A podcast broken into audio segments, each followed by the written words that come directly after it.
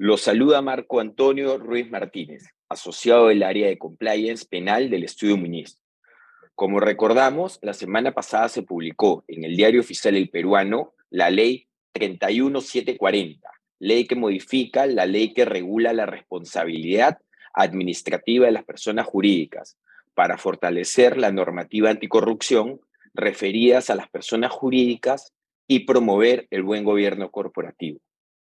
Los puntos más destacados de la ley y que afectan directamente a las empresas son los siguientes. Primero, la ampliación del catálogo de delitos por los que las personas jurídicas pueden ser responsables.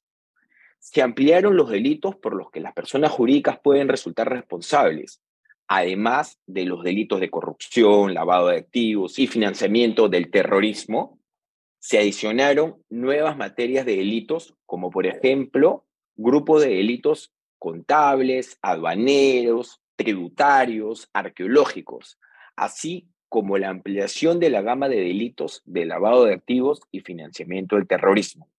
Segundo, se amplió el ámbito subjetivo de aplicación de la ley. Se incorporó la responsabilidad de las personas jurídicas extranjeras. Estas serán responsables cuando realicen o desarrollen sus actividades, directa o indirectamente, en el territorio nacional, haciendo uso de cualquier modalidad societaria, contractual o empresarial, y se cometa en el seno de la organización alguno de los delitos previstos en el artículo 1 de la ley. Asimismo, se detalló que en el caso de fusiones y excisiones, la persona jurídica absorbente solo puede ser sancionada por el pago de una multa siempre que el delito haya sido cometido antes de la fusión o excisión, salvo que las personas jurídicas involucradas hayan utilizado estas formas societarias con el propósito de eludir una eventual responsabilidad de la persona jurídica fusionada o escindida, en cuyo caso no opera este supuesto, y no incurre en responsabilidad cuando haya realizado un adecuado proceso de debida diligencia previo al proceso de fusión o escisión. Se entiende que se cumple con la debida diligencia cuando se verifique la adopción de acciones razonables orientadas a verificar que la persona jurídica fusionada o escindida no ha incurrido en la comisión de cualquiera de los delitos previstos en el artículo 1 de la ley.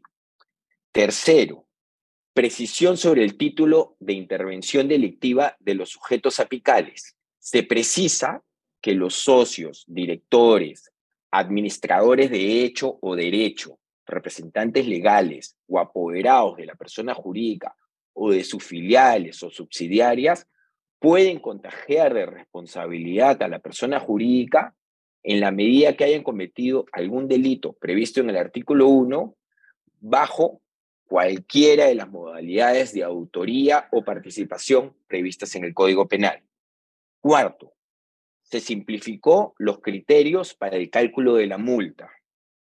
Hoy en día existen solo dos supuestos. El primero cuando se puede determinar el monto del beneficio obtenido o que se esperaba obtener con la comisión del delito, la multa será no menor al doble ni mayor al sextuple de dicho monto. Y cuando no se pueda determinar el monto, la multa será no menor de 10 ni mayor a 10.000 UITs. Quinto, se eliminó el eximente de responsabilidad que otorgaba la ley. Se dispuso que el eximente resultará inaplicable cuando los delitos son cometidos por algún socio, director, administrador de hecho o de derecho, representante legal o apoderado o sujetos con capacidad de control de la persona jurídica. En tal supuesto, solo se puede imponer a la organización una multa reducida hasta en un 90%. Sexto, con respecto al modelo de prevención, se sustituyó la identificación, evaluación y mitigación de riesgos por la implementación de acciones de mitigación de los riesgos. Séptimo, vigencia.